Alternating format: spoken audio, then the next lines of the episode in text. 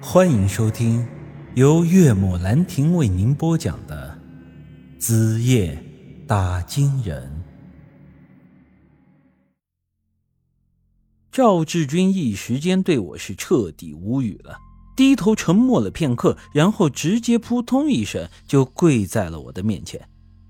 大哥，我们往日无冤，近日无仇的，你干嘛这么针对我呀？你别玩我了，行吗，大哥？实话告诉你吧，这些年我在外头一直混得很差，我就是一个小老百姓，我就只是想赚点钱，让我奶奶过上好日子。你和我们老板有什么恩怨？我不清楚啊，但是别把我给卷进去，我是真的玩不起啊！说完，这家伙居然当着我的面，捂着脸就哭起来了。我实在没想到他会有这么大的反应，也就不再跟他打哑谜了。要是真把他吓坏了，这事儿也是麻烦。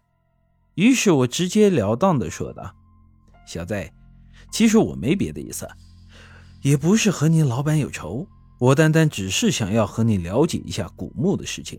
你把这事儿老实的告诉我，我向你保证，我绝对不会透露出去。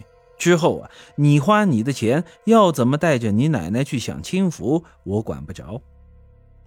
真的。”谁说假话，谁是狗娘养的。终于啊，这家伙对我放下了芥蒂，打算跟我说实话。外头的暴雨还在下，周围的气温是越来越低。我们又升起了篝火，围着火堆聊起了古墓的事情。赵志军告诉我，当初他和他的工友在金银山施工的时候，偶然发现了古墓以及里头的水晶棺。起初，他们四十几个工友本来是打算瞒着上头啊，呃，偷偷的把这水晶棺运出去卖钱，然后分钱。但是后来，由于狗肉铺老板告密，事情还是被工程队老板给知道了。工程队老板很是黑心，打算卖了水晶棺把钱独吞了。这些农民工虽说看不过去，但也是拿他一点办法也没有。这后来啊，赵志军他们觉得古墓是他们先发现的，这忙活好几天，最后一分钱好处没捞着，实在是不甘心啊。于是他们就组织在了一起，想着趁水晶棺被老板运走之前，他们再进一趟古墓，找找里头有没有其他什么东西。这说来也是奇怪，古时候一些王公贵族的大墓里头一般都会有大量的陪葬品。这即便是没有金银珠宝，那这瓶瓶罐罐的也总得有几个吧？金银山的古墓是一口价值不菲的水晶棺，这便说明墓主人生前是很有钱。可怪就怪在这里，偌大的一个古墓里，除了水晶棺之外，里面就连一件陪葬品都没有。四十几个工友打着手电在古墓里整整搜索了一晚上，却是啥都没找到。一时间，个个是垂头丧气的，觉得这是和财神爷擦肩而过了。说白了，古墓里就一口水晶棺值钱，但这玩意儿还被他们的老板给嘿吃了独食。天亮前，他们打算离开古墓，但是赵志军还是不死心。这人就是这样，有的东西不见还好，一旦见了，这心里的坏心思就压不下去了。